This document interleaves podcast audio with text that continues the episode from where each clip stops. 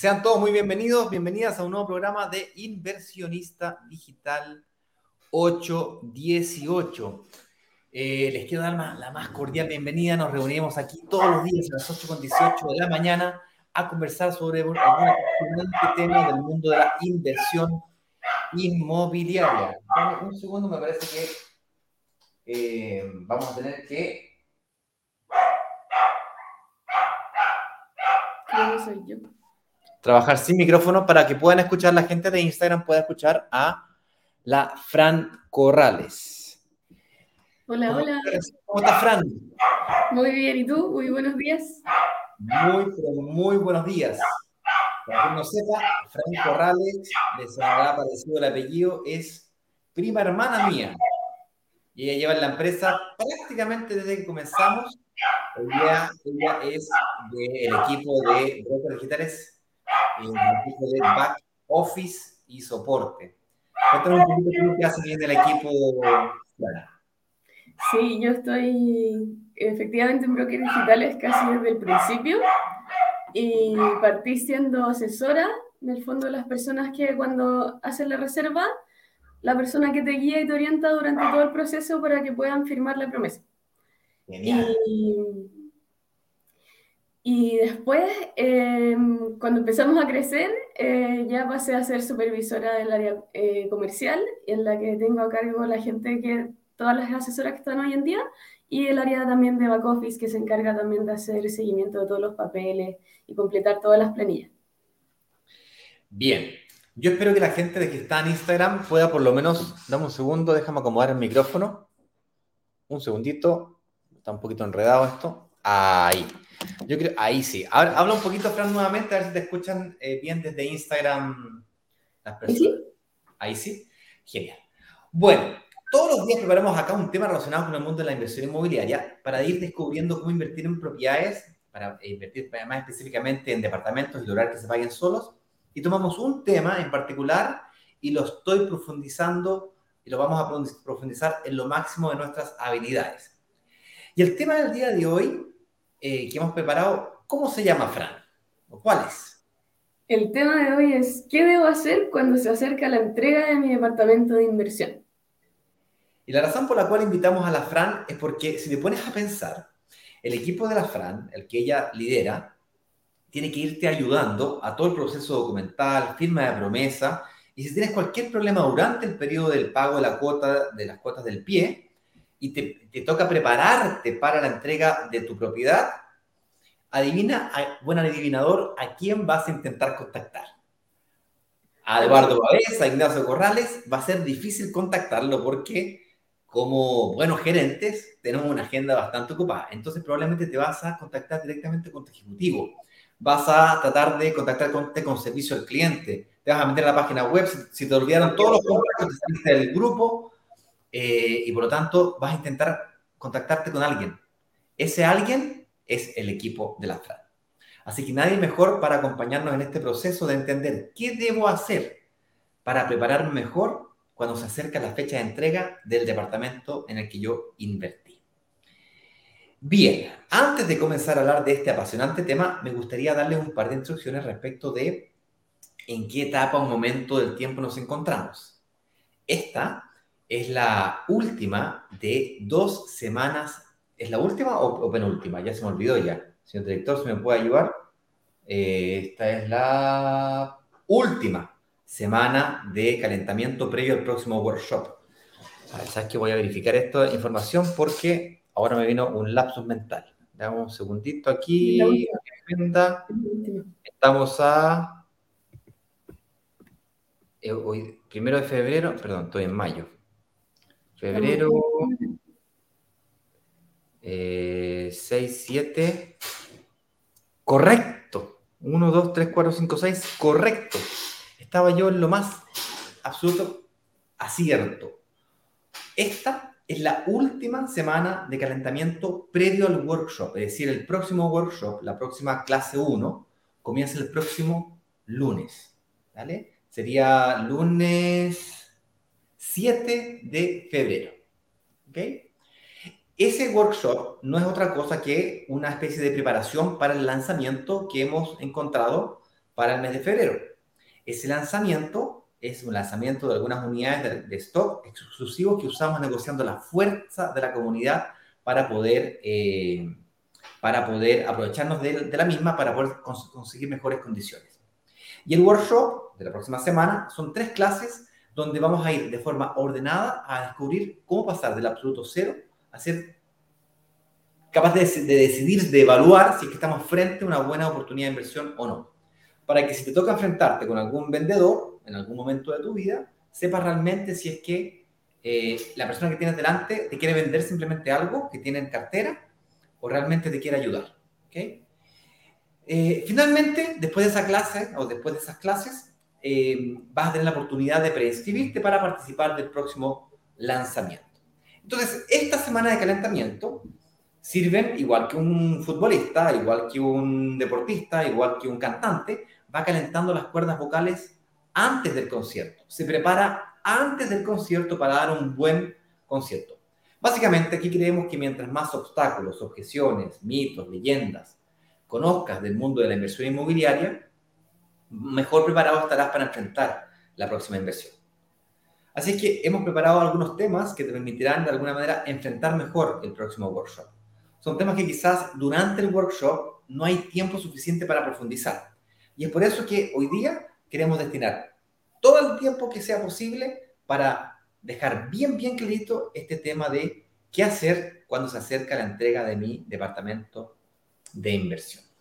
Así que con eso dicho, mi estimada prima Francisca, damos inicio oficial entonces al lanzamiento. ¿Lo quieres dar tú el lanzamiento oficial, el 4321? ¿O no, te dejan hacer eso tampoco?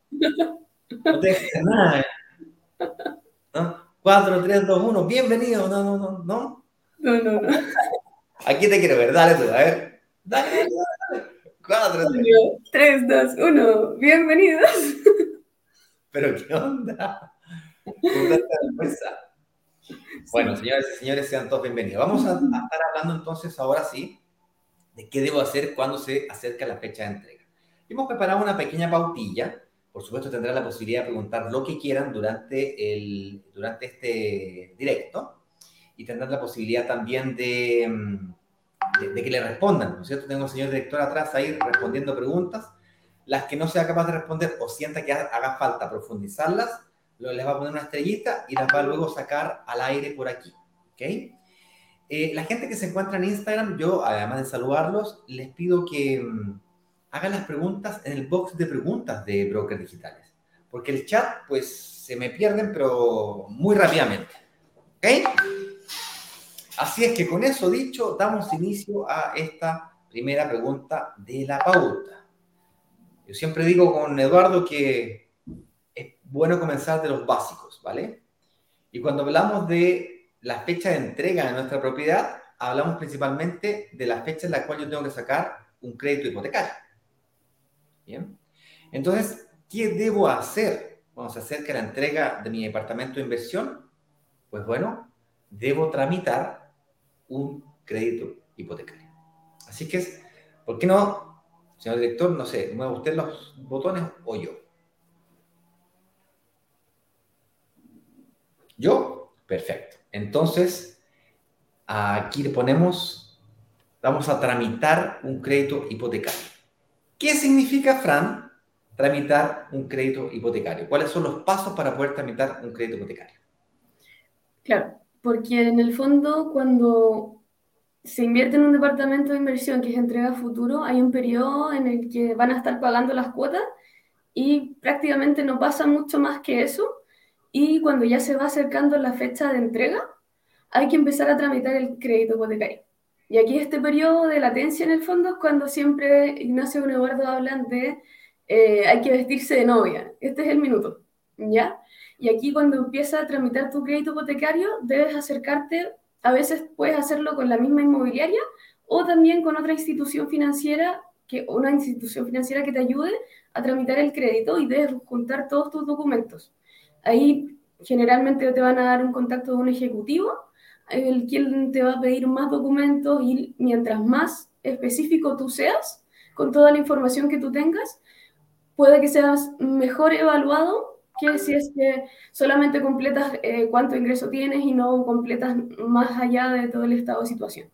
En el fondo es el periodo en el que tramitas el crédito hipotecario y puedes ver más de una opción y ver cuál en el fondo es la que más te acomoda y la que más te gusta.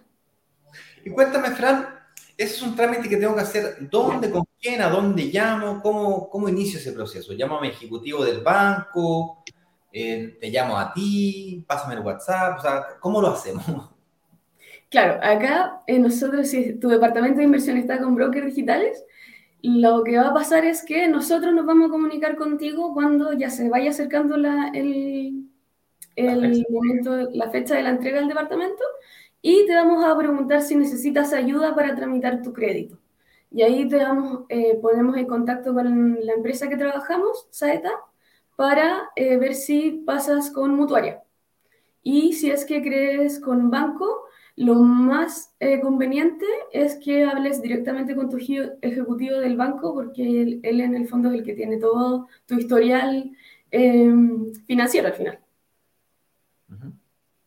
déjame ver si entiendo bien. Me acabas de decir de que desde aquí, desde el momento que yo invierto hasta la fecha de entrega de la propiedad, si es que yo invierto en un proyecto en verde, blanco, o también conocido como entrega futura o en, en planos, lo que yo tengo que hacer es nada, Claro. ¿No? Sí, pagando. Agregarle a ese periodo de no hacer nada y además de pagar las cuotas, tú debes, igual que cuando tienes un casamiento, lo que tú haces es que comienzas a hacer dieta, y comienzas a hacer una serie de preparaciones para ese momento. Esas preparaciones no son otra cosa que realizar las reuniones de análisis con los analistas financieros del equipo de analistas de Jorge que sean necesarios. Si tienes, por ejemplo, que refinanciar un crédito de consumo, si tienes que terminar de pagar un crédito de consumo, adelantar el pago de algunos créditos de consumo, planificarte para la, venta de un vehículo o no renovar el vehículo para enfrentar el crédito hipotecario. Básicamente, toda esa planificación, desea lo que sea que con el analista hayas planificado que tienes que hacer y si tienes dudas, te volvemos a invitar a que hagas la cantidad de reuniones que sea necesaria en brokerdigitales.com slash agenda o en la página web también lo podrás encontrar. Eh, financiamiento, básicamente te vas al botón de contacto y vas a tener acceso al mismo, al mismo equipo de personas. La gente que está en Instagram lo puede ver en la biografía del perfil de la cuenta. ¿ok? Con eso claro, una vez que realizas todas las cosas que tienes que hacer, bajas de peso, si es que es necesario, hay gente que tiene que ir al pabellón, hay que llevarlo a hacerle... ¿okay? Pero en general es relativamente, eh, hay, te vas con el suficiente tiempo para llegar a tramitar tu crédito hipotecario. Una vez que llega el momento de tramitar tu crédito hipotecario, tienes dos grandes mundos a los cuales te puedes acercar. El primer mundo es el clásico que todo el mundo conoce, que es ir con tu ejecutivo del banco. Recordemos que pedir un crédito con un banco es igual a declarar que la información de deuda te va a aparecer en el sistema financiero y consecuentemente debes pensar muy bien si ese es el camino que quieres tomar.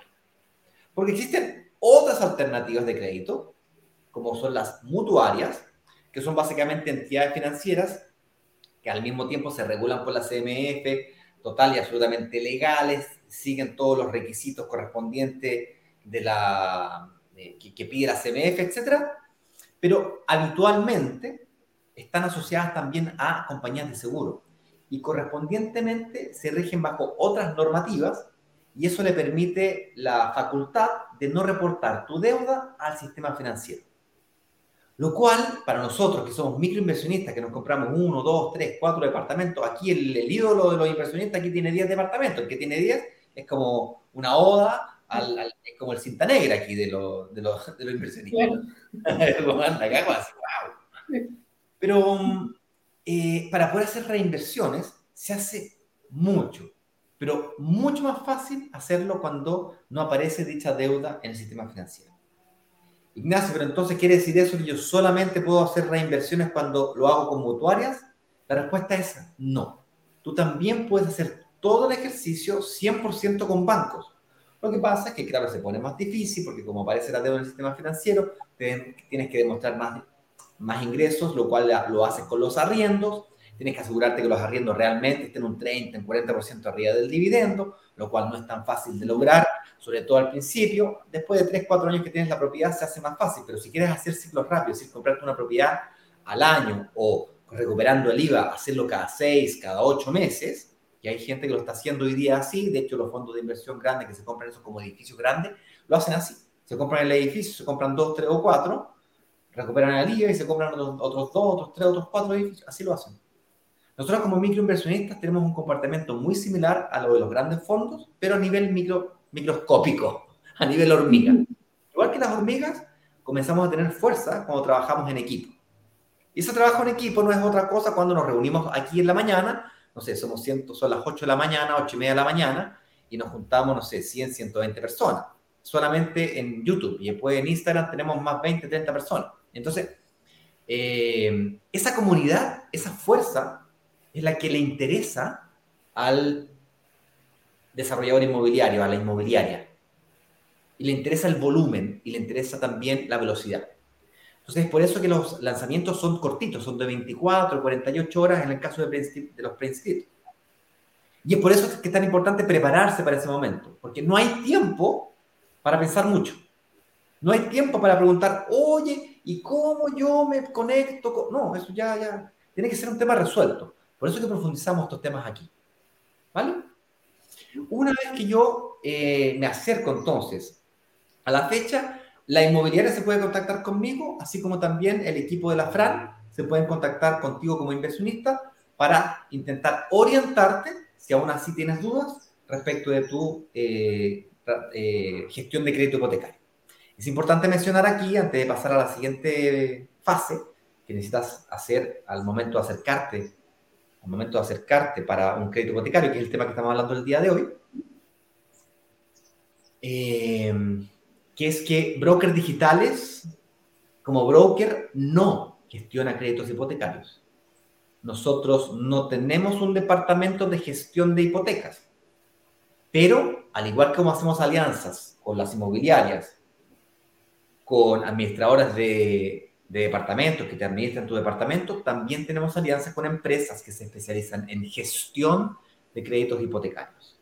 Obviamente, tienen, acuerdos especiales con las diferentes instituciones financieras, eh, principalmente, obviamente, mutuarias. Entonces, si es que ese es el camino que quieres recorrer, nos puedes contactar y aprovecharte. Así como te aprovechaste de la, de la, comunidad para comprar eh, mejores condiciones, con más bonos, con más beneficios, pues también lo mismo puedes hacer con tu crédito hipotecario.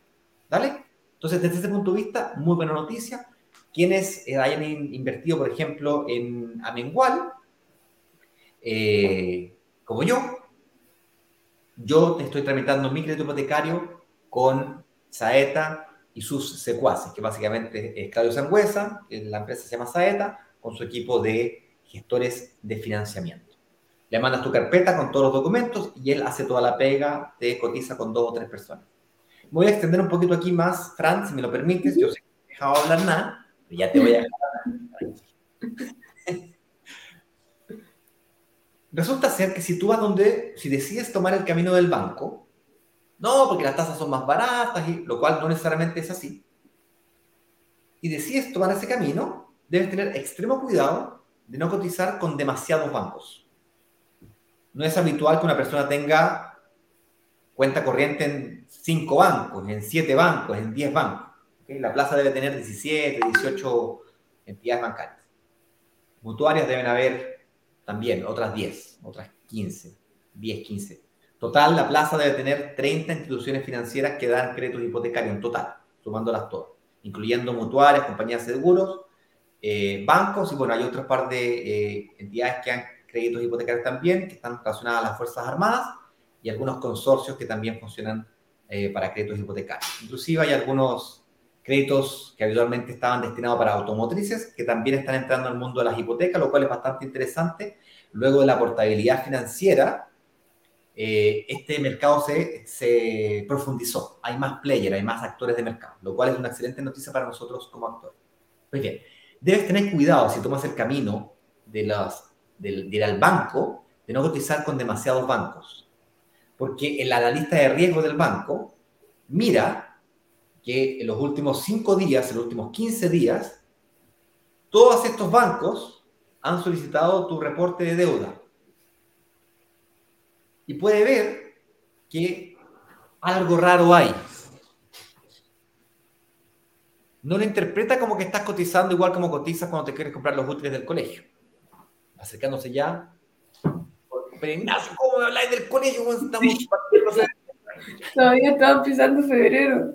anda al supermercado, anda al mall y vaya a ver que está lleno de útiles de colegio por todos lados. Pues bien, debes tener cuidado en cotizar, cotizar, cotizar, cotizar, porque aquí te empieza a jugar en contra. ¿Por qué está cotizando tanto? ¿Será que lo rechazaron en su banco? ¿Será que tiene algún problema? A ver, vamos a revisarle más profundamente. Y le hacen doble clic y te empiezan a analizar, compadre, pero hasta la muela, esa que te, cuando tienes, que te sacaste cuando eras caro chico, también te la van a revisar. Todo, todo, todo, todo. Tráigame la tapadura que botó a la basura, eh, todo. Te revisan hasta lo último, ¿ok? Entonces, ¿cómo es la forma correcta de cotizar con múltiples instituciones financieras al mismo tiempo sin que esto te perjudique con un intermediario? Claro, porque quien está cotizando no eres tú, es el gestor financiero. Y las entidades financieras no son tontas, saben que tú estás cotizando con un gestor financiero eh, con diferentes instituciones. Entonces, por lo tanto, eh, el analista de riesgo puede mirar en su planilla y dice, ah, pero es que esto lo está cotizando Saeta, entonces, claro, ya obvio, obvio que está cotizando con 10 propiedades, o sea, con 10 entidades financieras. Eh, lo mismo ocurre, por cierto, si fueras directamente a cotizar solo con mutuarias, ¿vale? Que, es un camino, también puedes ir, nadie te obliga a hacerlo con Saeta ni con los convenios que tenemos nosotros, o sea, no, es totalmente opcional. Esta es una comunidad libre. Tú libremente vienes aquí a escuchar las tonteras que tenemos para decir libremente puedes absorber toda la información e ir a buscar tus propias oportunidades de inversión, tus propias oportunidades de hipoteca, tus propias oportunidades de administración. Se lo puedes pasar a tu prima, a tu tío, a tu abuelo, a tu hermano, a tu hijo para que te administre tus propiedades también. O lo puedes hacer tú. Aquí cada uno cuida su propio metro cuadrado. ¿Vale? O te aprovechas de la fuerza de la comunidad, de lo que de alguna manera logramos hacer nosotros. ¿Vale? Nosotros vamos a hacer nuestro trabajo y si tú quieres colaborar, nosotros contribuimos con la, con la comunidad negociando y estando aquí todos los días a las 8 y media de la mañana compartiendo información. Créeme que no es fácil. Sobre todo cuando trabajas con más de un mercado, que Chile, que Caribe, que España, que no sé dónde, olvídate. Eh, yo ya, este es mi segundo live, yo ya hice uno a las 4 y media de la mañana que son las 8.38 de la mañana de España. Pues bien, eso con respecto a tramitar tu hipoteca. Acercándonos a la fecha de entrega de la inversión, que es el tema del día de hoy, lo primero que tienes que hacer es tramitar tu hipoteca. Pero Fran, una, supongamos que yo fui aprobado. Oh, me llama Saeta me digo, tengo dos aprobaciones, perrito. Mira, uno con la tasa no sé cuánto, otro con la tasa no sé qué. Fantástico, güey. Ya, ok. Me interesa hacerlo con esta entidad financiera, que es la que tú me recomiendas, o esta otra que me conseguí yo. Fantástico. Tengo mi aprobación, que es distinto a una preaprobación.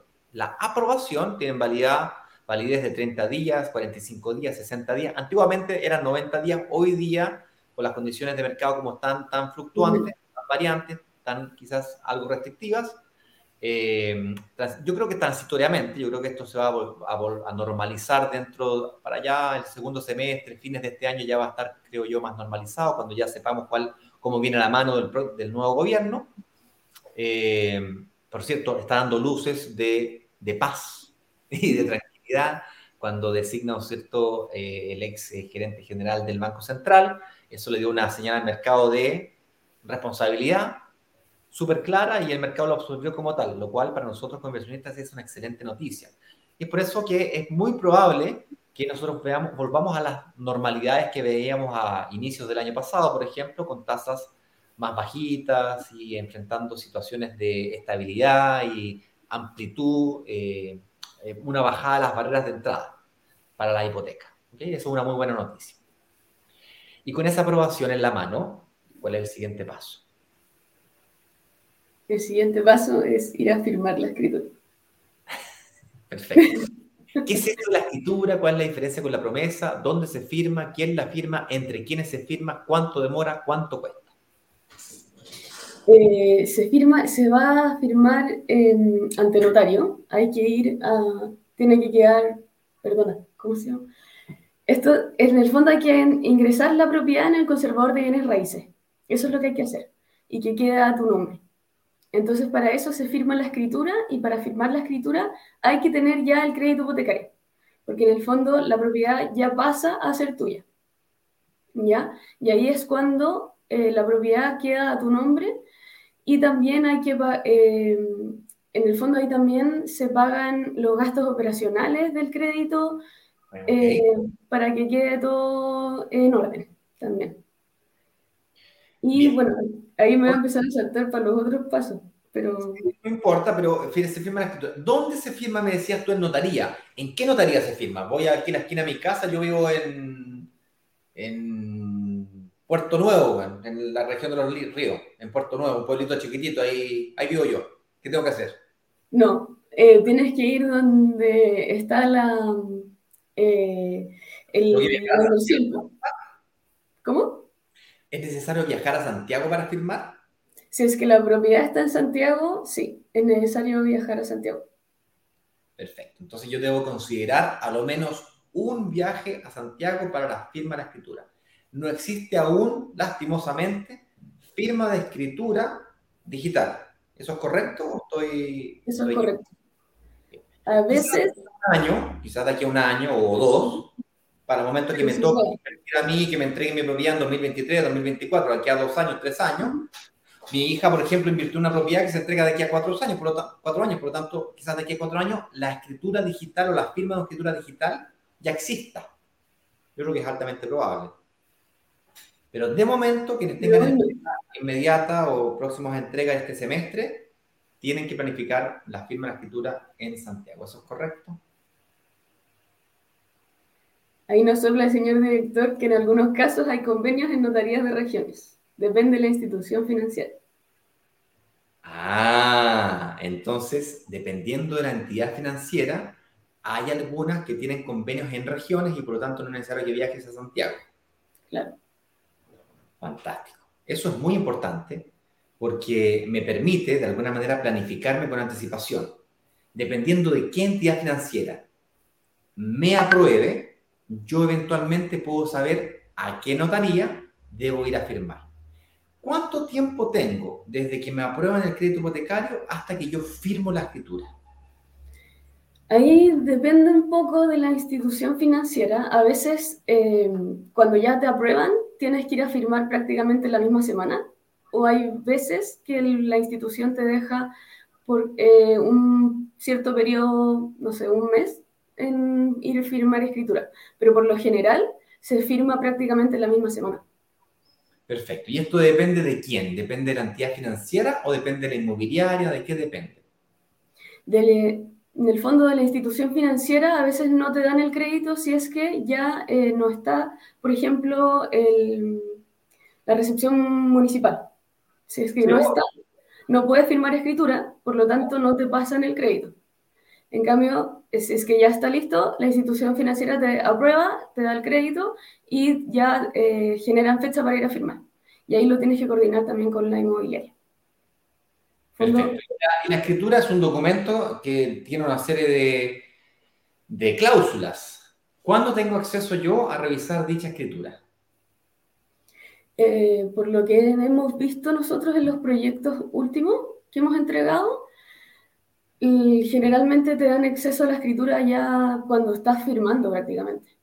No. Para revisar la escritura. Claro, no, no, no nos ha tocado que la manden con anterioridad, antes del ir a firmar.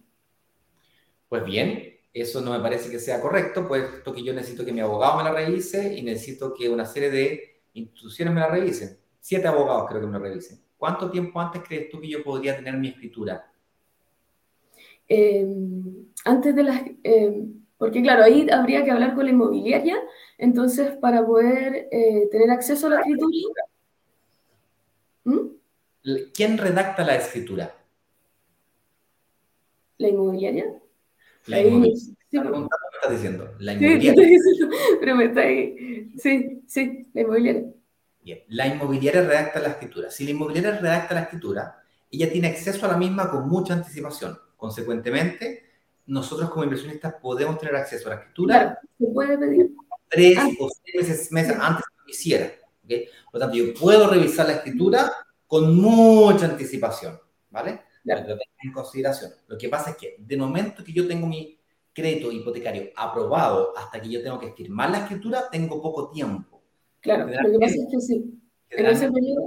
El periodo del mes. Si estamos a 15 del mes, tengo dos semanas. Si estamos a final de mes, es probable que tenga que salir corriendo a firmar la escritura.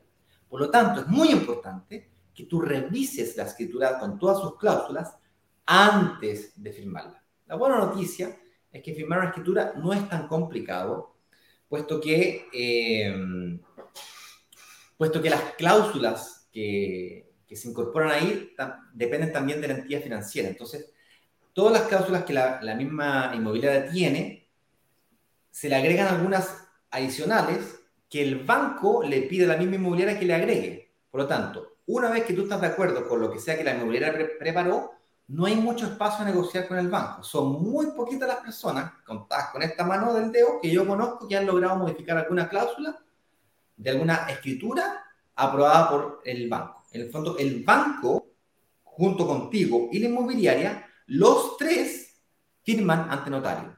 Los tres. Por lo tanto, quien realmente revisa la escritura, además de tú como inversionista, que es poco lo que puedes hacer, quien realmente revisa la escritura es la entidad financiera. Una vez aprobado por la entidad financiera todo el, todo el proceso de revisión de... Puta, revisan todo, revisan que esté correctamente inscrito, que tenga, lo que comentabas recién tú, pues, que tenga las aprobaciones municipales, que esté colindante con el, con el otro, que no sé cuánto, unas, normativas gigantescas. Eh, una vez que está todo en orden, entonces ahí el departamento de hipoteca dice, esto está listo para firma, no tan solo está aprobado para la señorita Francisca, para el Ignacio Corrales, este crédito hipotecario, sino que además yo como entidad financiera estoy dispuesto a firmar este documento que aparece aquí, con tal persona y tal, y tal inmobiliaria, con tal inversionista y tal inmobiliaria. Una vez que tengo ese ok, tengo que salir raspando hacia la notaría para firmar dicho, dicho monto. ¿Ok? Dicho, dicho monto, no, dicho documento. Dicho documento. Una vez firmado la, la promesa eh, de la escritura de compra-venta, la propiedad pasa a estar a mi nombre, claro, ya hipotecada por el banco, por eso que firma el banco, se entregan los vales vistas correspondientes a las diferencias que se han producido entre el que tú firmaste la promesa y la fecha de escritura. Por ejemplo, si es que mm, una diferencia entre la UF de firma y la UF de escrituración, si hay una diferencia ahí, tendrías que pagarla. 50 lucas, 80 lucas, 200 lucas, dependiendo cuánto haya fluctuado la UF. Hay inmobiliarias que firman promesa con una UF muy más alta y se producen unas diferencias a favor. Eh, y básicamente eh, ese es el trámite que tienes que hacer. ¿Bien? ¿Qué más hay que hacer? Después de firmar la escritura, em, bueno, hay que regularizar los pagos. No sé si eso es lo que viene justo. Correcto, eso es lo que viene después. Antes, durante, después. Esto es como el agua. El agua se toma antes, durante y después. Todo el rato hay que estar tomando. Bien. Tú tienes que regularizar pagos antes de invertir, ahora. Tienes que regularizar pagos durante el periodo que estás pagando la, la entrada inicial, como decía recién, obviamente caso a caso, y lo, para lo cual, vuelvo, repito, tienes posibilidad de pedir una reunión con un analista para que analice tu caso en particular.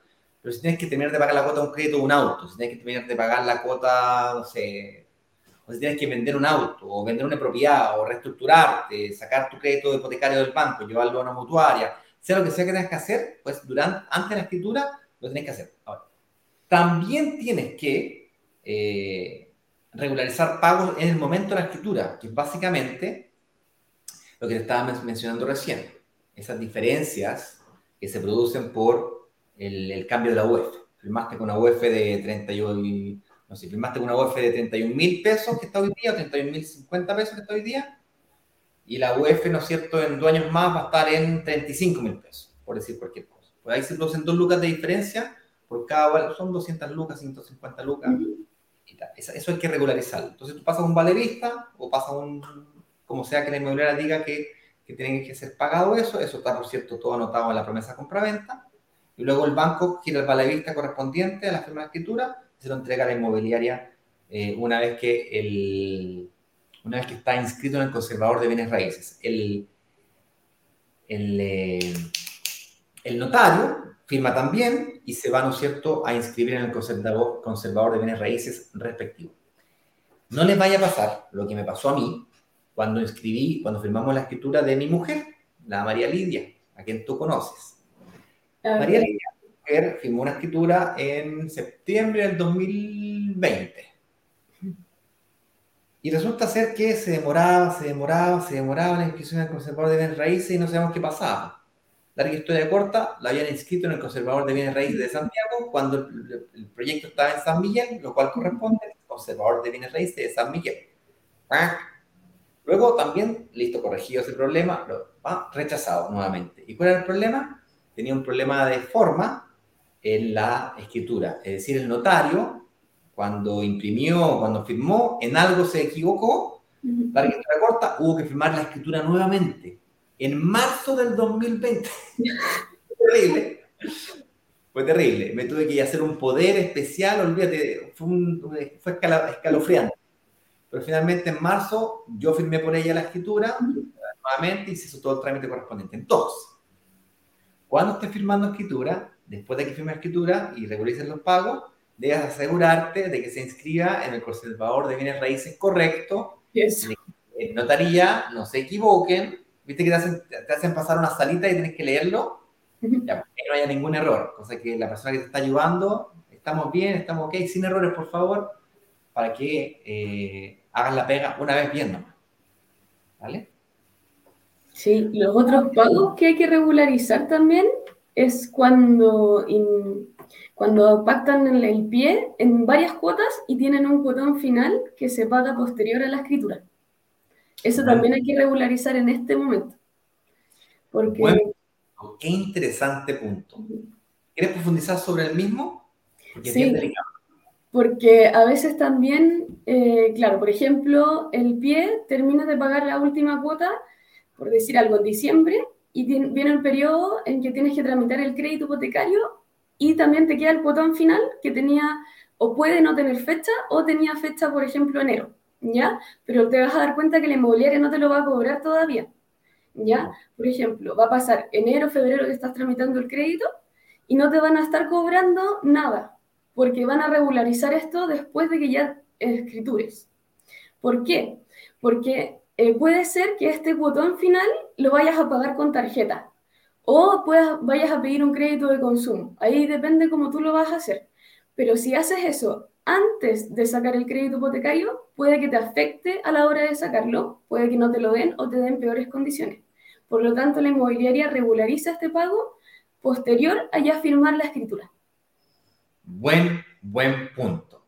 Voy a tratar de profundizar un poquito más sobre esto. Resulta ser que hemos lanzado varios proyectos con 48 cuotas, con el más grande que hemos sacado nunca había sido de 54 cuotas y esto fue superado por el último que hicimos de 70 y no sé cuántas cuotas. Y hay gente que tomó esa opción. A mí me parece descabellado 70 cuotas, pero ok, hay gente que lo tomó porque era la única forma de entrar al momento a la inversión inmobiliaria, porque la cuota era chiquita, porque no tenía otra alternativa. Fantástico. De pronto por ahí, si es que se acerca la fecha de, escrituración y puede por ahí eh, pagar anticipadamente ese cuotón final, de pronto lo podrá hacer o no, pero tomó la opción de las 70 cuotas. Eso quiere decir de que le van a entregar la propiedad, lo va a tener que firmar escritura antes de terminar la última cuota.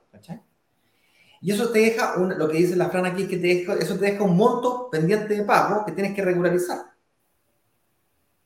Claro, en cuotas, de acuerdo, pero eso en algunos casos es con tarjeta de crédito, en 18 cuotas sin intereses, y eso lo tienes que hacer dos veces, tienes 36 cuotas más. Claro. Entonces, tienes que regularizar el pago, es reconocer la deuda, que aún debes esas cuotas pendientes de pago, tienes que reconocer esa deuda para tranquilizar a la inmobiliaria. Y una vez firmada escritura, tal como decía la Fran, caso contrario te puede afectar, tienes que preocuparte por si, que, si, si inviertes con otras inmobiliarias. Por ejemplo, hay inmobiliarias que son más eh, de procedimiento, entonces ven el cheque y lo cobran nomás, te lo cobran, te tranquilan nomás, sin mucho... Sí, hay que tener ojo con eso son más conscientes y saben que si hacen eso se les cae el negocio porque te afectan tu capacidad de financiamiento o te perjudican tu capacidad de financiamiento y consecuentemente se les cae el negocio. Entonces, pues, em, normalmente son conscientes y se dilata la regularización de esos pagos pendientes, al cual me estaba refiriendo recién eh, la Fran y yo, hasta el momento de la escritura. Entonces, una vez más la escritura, entre el, entre el trámite que se inscribe en el concertador de bienes raíces, que demora un mes, mes y medio, em, tienes que regularizar esta, esta situación. Firmar, ¿no es cierto? Ir y pasar la tarjeta de crédito en 18 cuotas sin interés, firmar el pagaré correspondiente, blacky, blicky, bloque, todo lo que hay que hacer. ¿Vale? Muy interesante, Fran. Felicitaciones. Ahora bien, ¿qué pasa si es que yo hemos sacado algunos bonos como de arriendo asegurado nosotros? Entonces, ¿cuál es el trámite que hay que hacer si tienes ese famoso bono del arriendo asegurado, que básicamente cuando te compras la propiedad y firmas la promesa de compra-venta, firmas también un contrato de arriendo y me arriendan la, la propiedad inmediatamente una vez escriturado o inscrito en el reservado de bienes raíces correctamente. Y yo me gusta poder inscrito en el reservado de bienes raíces porque está mal, te pasa lo que me pasó a mí. Mira, septiembre, octubre, noviembre, diciembre, enero, febrero, marzo, y luego más los meses que se demora, abril, mayo, o sea, casi 10 meses. Casi 10 meses. Impresionante. Bueno. Claro, nosotros, eh, si es que tienes el beneficio del arriendo asegurado, eh, una vez que firmes la escritura, también vas a ir a firmar el contrato. ¿Ya?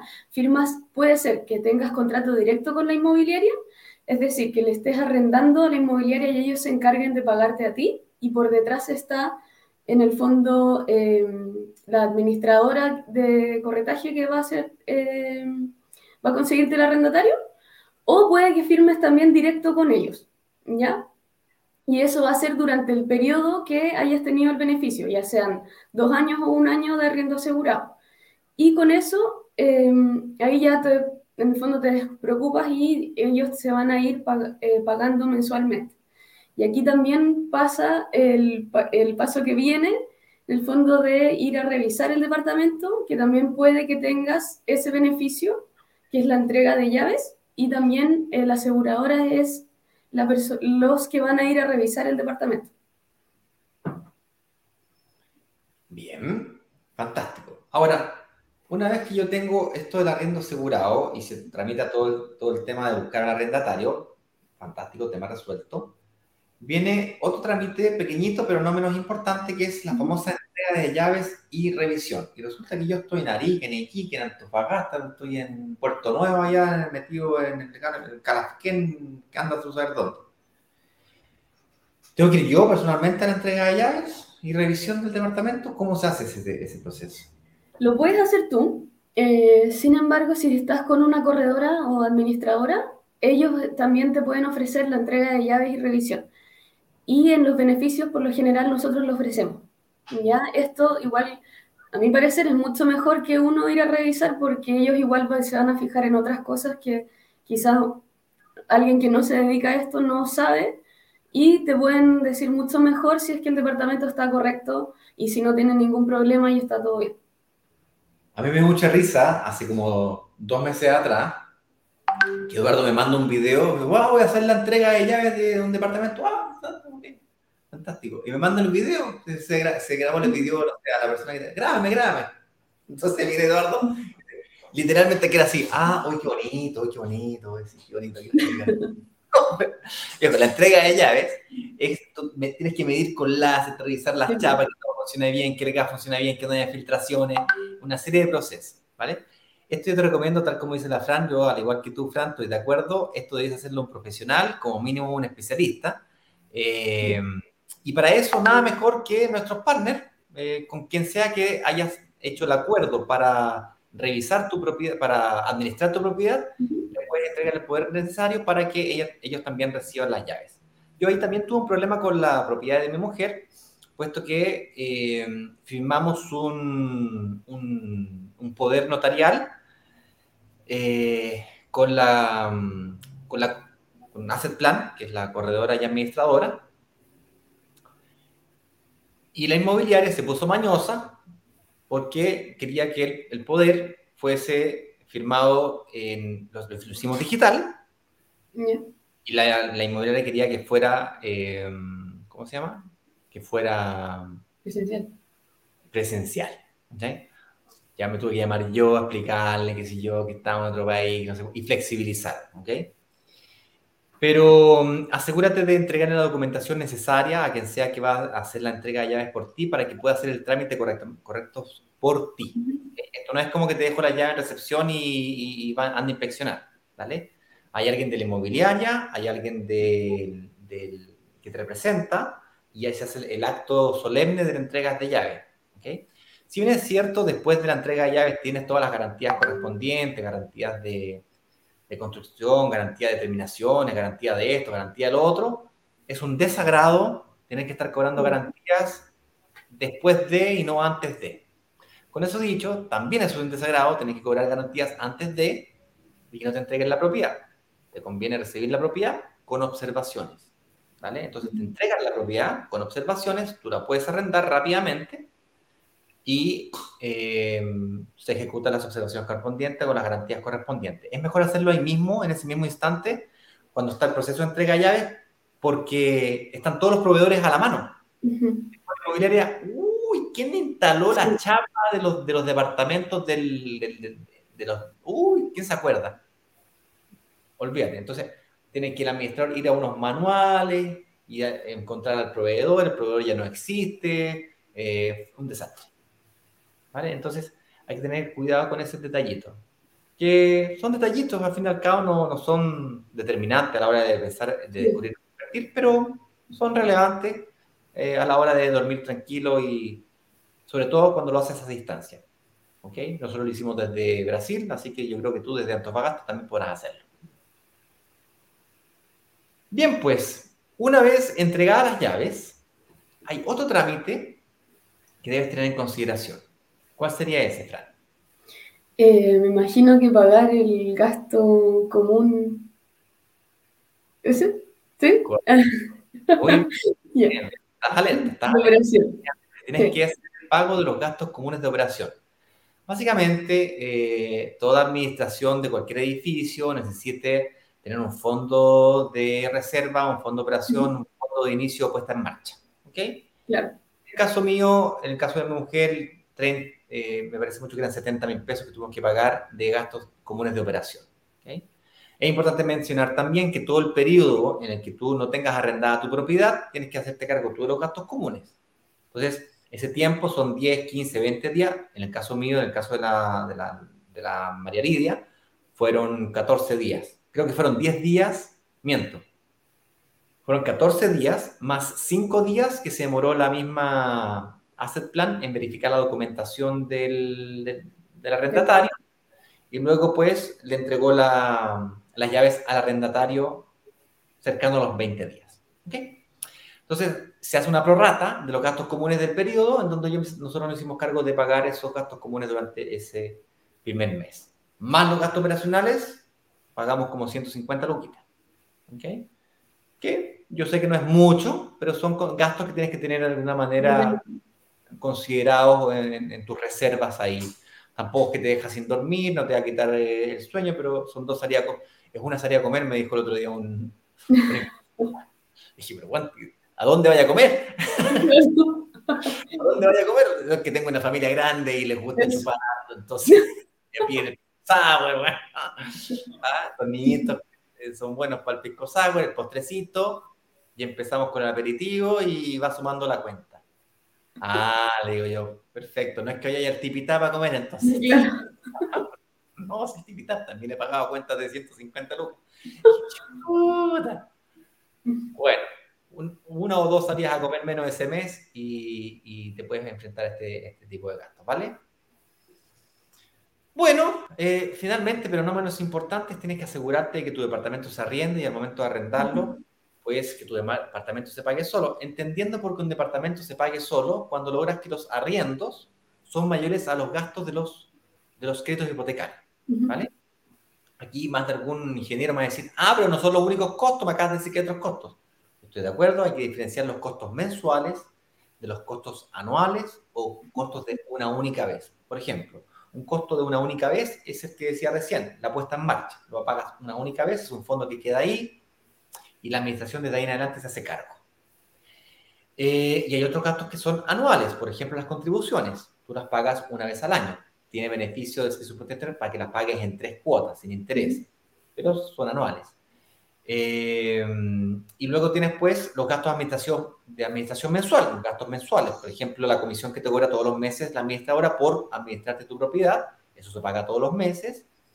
Los costos pueden ir cualquier cosa entre el 7% hasta el 8 o 9%. Eh, los, más, los, planes más, más, los planes más caros, por cierto, generalmente incluyen algún tipo de seguro, seguros en, de morosidad, seguro por daños y cosas por el estilo. Yo opté por esa opción, me pareció razonable así me saco todos los dolores de cabeza. Igual que cuando yo saco mi seguro del auto, saco el mejor seguro que puedo pagar, esto es lo mismo, ¿vale? Me sale al final, me sale más caro dormir inquieto que tener, no sé, que me rompan una pared, etc. Ah, una cosa, un tip que les puedo dar. Me recomendaron, fíjate, de hacer plan, que yo le instalara dos cositas al departamento. Que le instalara unas barras a las ventanas para que se instalaran estas cortinas eh, blackout, pero no de estas cortinas tipo roller, que se enclavan en la pared, que son caras además, sino que estas que son cortinas que tú vayas al home center y comprar unas cortinas, son baratas, esas me recomendaron que yo pueda, la barrita, ¿ok? Entonces le dije, oh, mira, buena idea, no se me ocurrió. Buena, buena, buen tip. Y lo segundo que me recomendaron es que ponga el rack de la TV, el, ese como soporte de televisión. Y yo le dije, ah, qué buena idea. Yo tengo uno, le dije. Ah, ningún problema, vayan, anda, vayan a instalarlo. Ah, no, no, instálamelo tú. No. Si lo instalo yo, el que, el, que recomiendo yo, el que garantizo yo, el que, el que, del cual me puedo hacer responsable. Yo no me puedo hacer responsable de quizás qué cosa me vaya a pasar tú, digamos. Una, no sé lo que tienes tú. Quizás lleva 10 años en bodega eso y no tengo idea.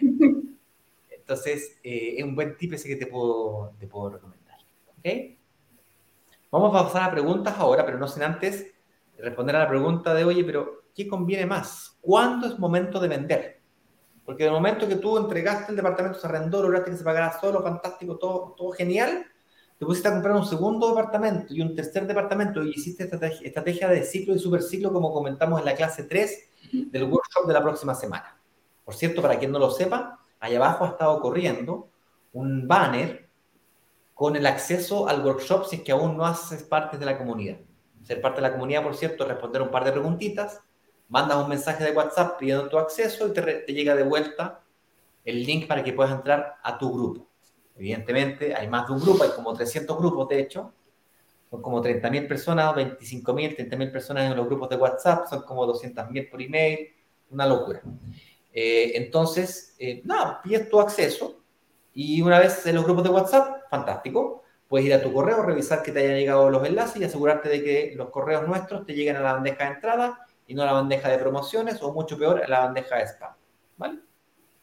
Eso. Si que te parece que nuestra información sea relevante para ti, hazle saber eso a los robots de los motores de administración de correos como Google, Yahoo, Hotmail. Hazle saber guardando nuestro contacto en tu libreta de contacto, guardando nuestro email en, nuestra libreta, en tu libreta de contacto, poniéndolo en favorito, estrellita, haz lo que sea necesario para que el correo te llegue.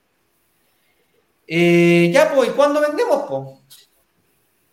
Y aquí, mira, hay mucha gente, como tu padre, padre, dicho sea de paso, para que no sepas, somos primos. Entonces tenemos, nuestros padres son hermanos, somos primos hermanos. Y resulta ser que nuestros padres, si yo le pregunto a mi madre, por ejemplo, cuándo pretende vender su departamento, la respuesta es nunca. Sí. Yo vendí mi, cuando vendí mi departamento en Manquehue, con Apoquindo, en Metro Manquehue, casi se le cae el pelo a mi mamá. Pero ¿cómo vendiste ese departamento? Era tan lindo, súper bien ubicado. Maestra, se pagaba solo, Ignacio. ¿Te volviste loco? ¿Pero cómo hiciste eso? Pues resulta ser que los departamentos se venden una vez que el barrio, el sector o área en el que invertiste ya se ha consolidado. Un barrio consolidado eh, es fácil de identificar porque tiene plusvalías muy chiquititas. Es decir, el valor de la propiedad aumenta en el tiempo, pero aumenta muy poquito, pero muy chiquitito. Un por ciento, dos por ciento con suerte. En cambio, un barrio emergente tiene plusvalías por sobre el 5%, 8, 12 o más. Mínimo 5. De 5 para arriba. El mínimo, el 5% lo mínimo exigido para considerarse emergente. Yo todos mis cálculos lo hago en el 5%, por cierto. Menos de 5, oh, tenés que mirarlo ahí despacito, con cuidado. De aquí a poco tiraje a eso. Y por debajo del 2, puedes vender. ¿Cuánto tiempo se demora más o menos una propiedad en consolidarse? Bueno, 8, 10, 12 años. Voy a dar un ejemplo más puntual que me pasó a mí. En el año 2016, viento, en el año 2017, a inicios de, en marzo del 2017, yo mandé a tasar ese departamento que vendí. Lo tasé en 5.350 UF, lo cual me sorprendió porque el departamento me lo había comprado en 2.300, le debía 1.600 al banco después de haber pagado hace 10 años. dije, wow, tengo, compadre, 1.500 que le debía al banco, 1.600 para ser más exacto, a 5.300. Wow, tengo 3.200 UF de patrimonio. Pero, ¿cómo puede ser posible si yo a este departamento le puse un par de lucas ahí encima de la mesa, un par de monedas, y, el resto se puso todo, el rato arrendado al departamento? Nunca. ¡Wow! Dije yo, qué increíble. Ah, por cierto, el banco me hizo todo un refinanciamiento, que estaba medio acogotado en ese momento, por no decir que estaba bien, bien, bien, bien cagado. Entonces, él me dijo, mira, todas tus deudas, Ignacio, las vamos a juntar contra este departamento. dije, wow, genial calculé la, la, la que había tenido los últimos 12 años y dije, en tres años más, yo con la valorización de este departamento pago por lo menos el 50% de la deuda del departamento. Fantástico. Más encima lo voy a arrendar por Airbnb, se paga solo, compadre. Voy a vivir seis meses con mis papás, se acabó el problema, salgo el hoyo. La historia corta, cuatro años después, cuatro años, bueno, tres en realidad porque me di cuenta del tercer año, me demoré un año en venderlo. Eh, otro día les cuento la historia por qué me demoré tanto. Normalmente un departamento se puede demorar tres meses, seis meses en venderse y luego otros seis meses en que efectivamente te, entreguen, ¿no es cierto? Tres meses a seis meses más hasta que te, llegue la platita. Si lo vendieras hoy día mismo, en cuatro o seis meses te debería llegar la plata. el comprador hace el trámite de la hipoteca, inclusive si lo pagará al contado, tiene que inscribirlo en el conservador de bienes raíces, lo cual demora dos a tres meses. Por lo tanto, antes de cuatro meses es difícil que te llegue la platita. Pero yo lo vendí porque cuando lo tasé en el año 2019, casi se me cae el pelo nuevamente, cuando el valor de la propiedad era 5.550, yo estaba esperando tasaciones de 7.000. ¿Me entiendes? Mira, aquí está tu tasación, 5.550. Le dije, ¿qué? ¿Pero cómo? ¿Pero cómo? Si en 10 años, 2.5 veces el valor, en cinco años, en tres años, debe estar por lo menos un 30% más caro. Y la verdad es que no. Y eso porque el sector barrio área en el que estaba emplazado ya estaba en su, en su consolidación. ¿ya? En el mismo periodo de esos tres años, mi mujer invirtió en otro departamento en San Miguel por mil, en 1.600 UF. Ese departamento hoy día vale 2.500 UF. El año pasado valía 2.300, ahora vale 2.500. Genial ella, logró construir patrimonio. Si nosotros hubiésemos puesto 5.000 UF en, en, en, ese sector emergente de San Miguel, habríamos ganado plusvalía de ese mismo porcentaje, el duplicado de nuestro capital, es decir, tendríamos 10.000 UF de patrimonio, si hubiésemos hecho eso. ¿vale? No era una posibilidad en ese momento, no lo, no lo vi, hoy día que lo veo con claridad, lo haría, pero en ese momento pues no lo vi. Yo estoy aquí compartiendo para que tú lo puedas ver con anticipación. Oye, sé que hay mucha pregunta. Eh, me extendí un poquito en la charla. Así es que, señor director, nos vamos con metralleta, ¿le parece?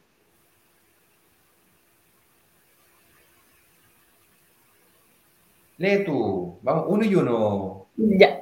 Rocío López, ¿cómo puedo acceder a un segundo crédito hipotecario? ¿Me sirve acreditar que arriendo mi primera propiedad? ¿O conviene sacar mi crédito hipotecario mutuaria para que no me figure en sistema financiero? Dale, respóndele. Eh, ¿Cómo acceder a un segundo crédito hipotecario? Bueno, eh, nosotros podríamos ponerte en contacto con Saeta y ver si es que puedes, eh, en el fondo, acceder con mutuaria. Y si es que estás acreditando el arriendo de la primera propiedad, claramente te sirve porque en el fondo estás diciendo que tienes un ingreso que te paga la deuda, ¿ya? Eh, lo ideal ahí creo que es que el, arriendo sea un 30% mayor, es un 30, ¿cierto? Sí, mayor al dividendo para que en el fondo sirva como que lo iguale o te sigas teniendo la misma capacidad. Eh, y conviene sacar un, mi primer crédito con mutuaria para que no... Efectivamente, te conviene sacar el crédito con mutuaria si es que deseas eh, tener otra propiedad y sacar otro crédito, porque así no figuran en el sistema financiero. Siguiente pregunta. Señor director, siguiente pregunta. Juan Cofé, hola, ¿dónde me contacto para que me evalúen? Estimado Juan, vamos a poner aquí en banner y lo va a compartir el señor director también en el chat.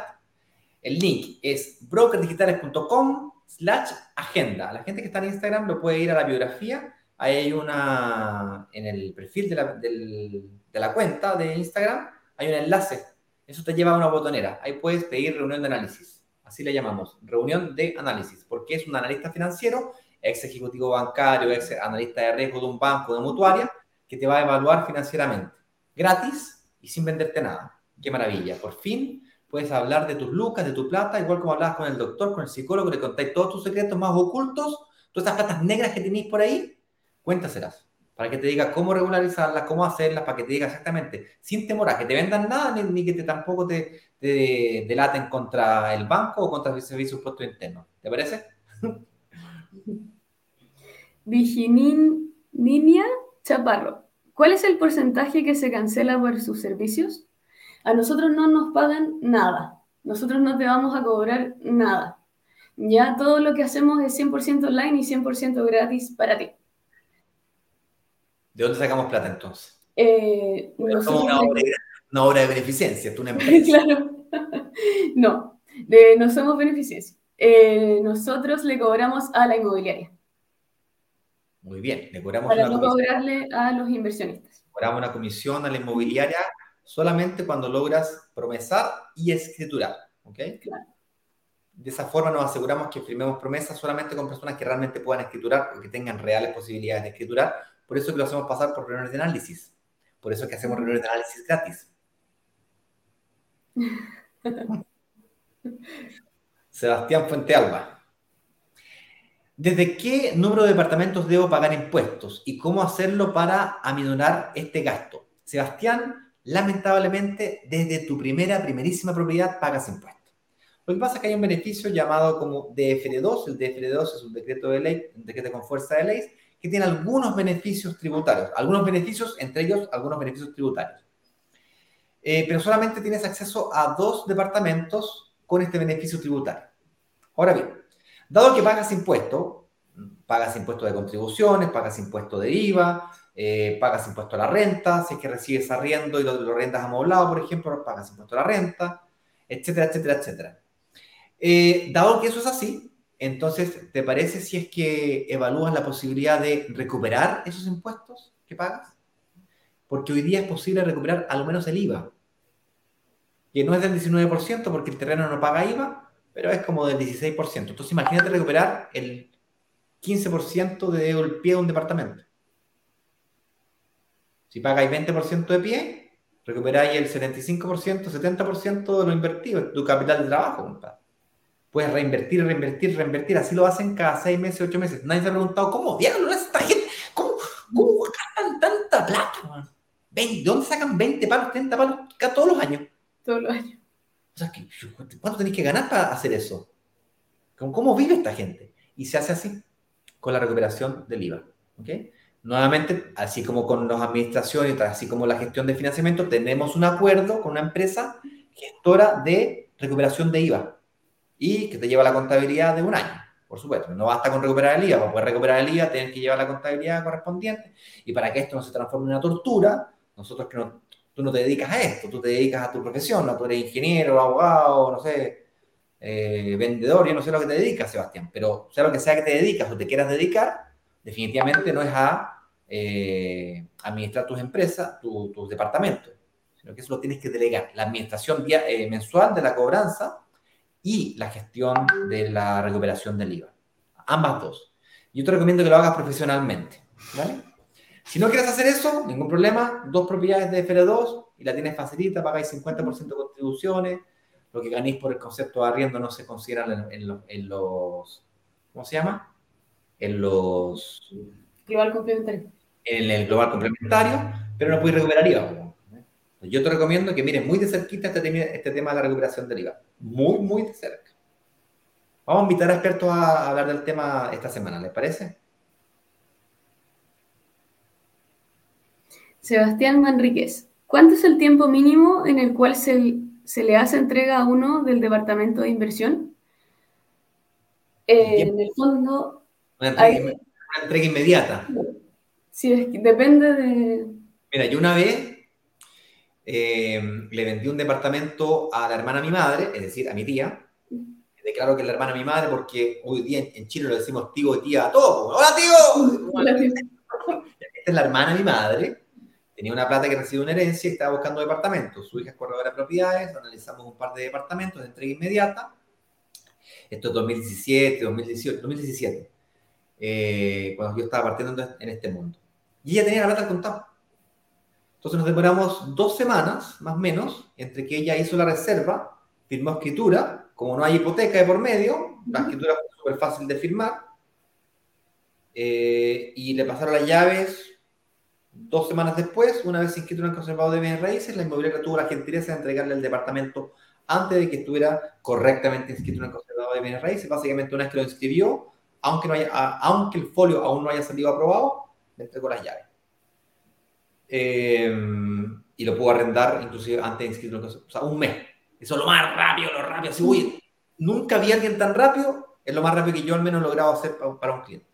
Cuando hay hipoteca por medio, uno o dos meses te puedes demorar en tramitar la hipoteca, más la firma de la escritura, más la impresión al conservador de bienes raíces, hablamos de tres, cuatro meses. Y se puede dilatar más todavía. Yo una vez me, me dilaté como ocho meses, me quería matar la inmobiliaria. me querían resiliar, resiliar, resiliar, querían que me devolviera el departamento, tenían otro comprador para el mismo departamento, más, más caro. Y yo dije, pero por ningún motivo, yo me voy a conseguir este crédito hipotecario como sea, porque me significaba perder 14 millones de pesos de lo que se haya valorizado el departamento. Dale tú, Fran.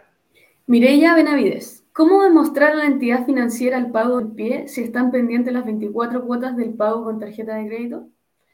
Mireya, qué pregunta ninja, muy observadora.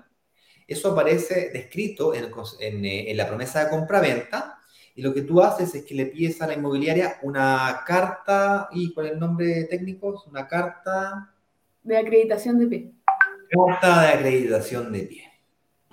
Y lo, con la carta de acreditación de pie más la promesa de compra-venta, estas dos, tú le presentas a la entidad financiera el, eh, la demostración de que has pagado ese 15, 20 o 25%, 30% que sea que la entidad financiera te esté pidiendo que le pagaste, que, hayas pagado. Muy buena pregunta, bien, bien técnica, pero así se hace. A ver qué nos dice el señor director acá. Ahí hay otro. Jackie, ¿cómo estás? ¿En qué momento el proceso en qué momento el proceso o cuánto tiempo después de la entrega se hace la, la recuperación del IVA? Entre cuatro a seis meses yo te recomiendo que te proyectes para 6, si salen 4, fabuloso. Más o menos es el tiempo que se demora el, trámite de recuperación de IVA. Una vez inscrito en el conservador de bienes raíces, 4 a, eh, 4 a 6 meses. ¿Que recibes, que recibes la recuperación? Hay que empezar a hacer el trámite antes. Sí, buen punto. El trámite se hace inmediatamente inscrito en el conservador de bienes raíces, inicia el trámite y recibes la recuperación del IVA cuatro o seis meses después. Eso demora el trámite de recuperación. Recordemos que la inscripción en el conservador puede tardar dos meses, un mes y medio, hasta tres meses se puede demorar dependiendo del conservador de bienes raíces. Dale. Susan Ureñas, ¿cómo saber cuáles son los sectores emergentes? Sí, muy buena pregunta. Los sectores emergentes son principalmente eh, lugares, no tiene que ser una comuna, eh, sino que pueden ser un barrio, en donde están pasando cosas. Em, puede ser que está, va a haber una nueva línea de metro, va a haber un puente, em, va a haber una nueva salida em, que dé mayor conectividad, van a haber un mall, por ejemplo, también no sé, más colegio, en el fondo la gente se está moviendo a ese sector y está siendo un sector emergente porque la, eh, más gente está queriendo vivir en ese sector.